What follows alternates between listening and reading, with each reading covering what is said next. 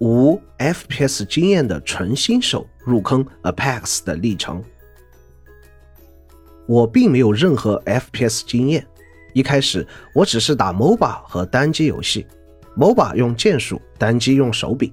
接触 Apex 的原因是看到很多主播在玩，身边有朋友在玩 Code，一直吹滑铲，枪皮肤的手感给我整急眼了，就把 Apex 下载下来了。因为我玩 Apex 前主要打撸啊撸，导致鼠标 DPI 一开始很高，是四千。刚上手打 Apex 时，一 DPI 更是四千乘以三点二，到达了一万二千八百之高，导致本来根基就不稳的我加大游戏难度。我是在幺幺赛季末尾入的坑，我查过当时排位赛的场均是一百二十一左右，KDA 是零点三八。那段时间有六十小时在玩跳伞模拟器。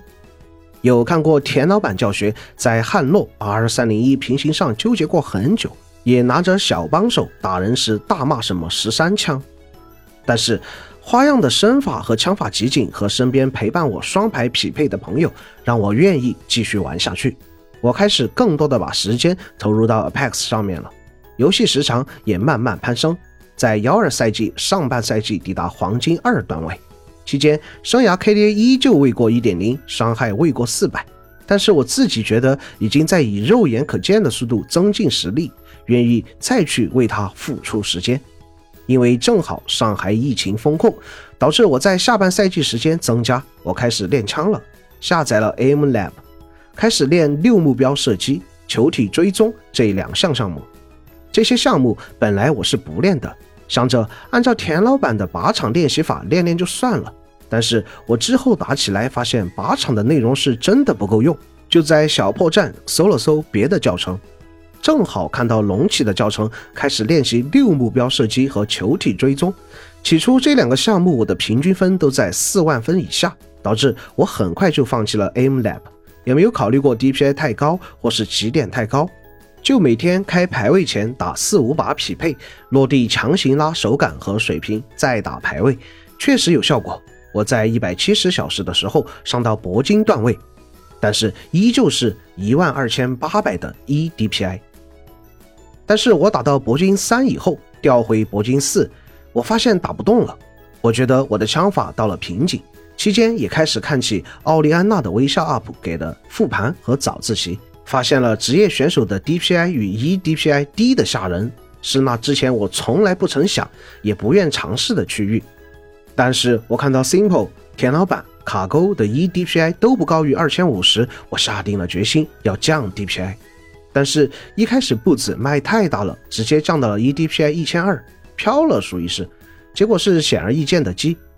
于是我就试着先调高一点。因为是二 K 的显示器，所以我就试了试，先砍个一半试试，就把 E DPI 调成了两千乘以三。一开始的感觉确实是别扭了一点，但是能很快适应。后面又看了奥利安娜的职业选手的练枪方式，就把网格射击加入了 Aim Lab，开始只练这一个项目。在练枪中能发觉许多本来未发觉的错误习惯与自我优化的方式，比如我调整了坐姿，换了三次鼠标垫。调整键盘斜度之类的，而且也在慢慢降低 DPI，从两千乘以三降到一千八乘以三，再降到一千二乘以三，一千二乘以一点八，直到现在的八百乘以一点二。我也从网格射击的四点六万出头的平均分上升到六点九万的平均分。虽然改变的过程很艰苦，但是我的枪法确实显著提升，让我更加具备了信心。期间也是打出动力小子一级锤、机器人二级锤、亡灵一级锤、艾许一级锤的不错战绩。赛季前一二周跟着田老板直播学运营思路，因为我在幺三赛季上半段掉了一次小段，上到了铂金四，目前共计时长三百五十小时。希望有新手入坑的时候能愿意去稍微改变，不要害怕，也给家人们兜兜底。最后，十分重要的是，重生，你就是歌姬吧。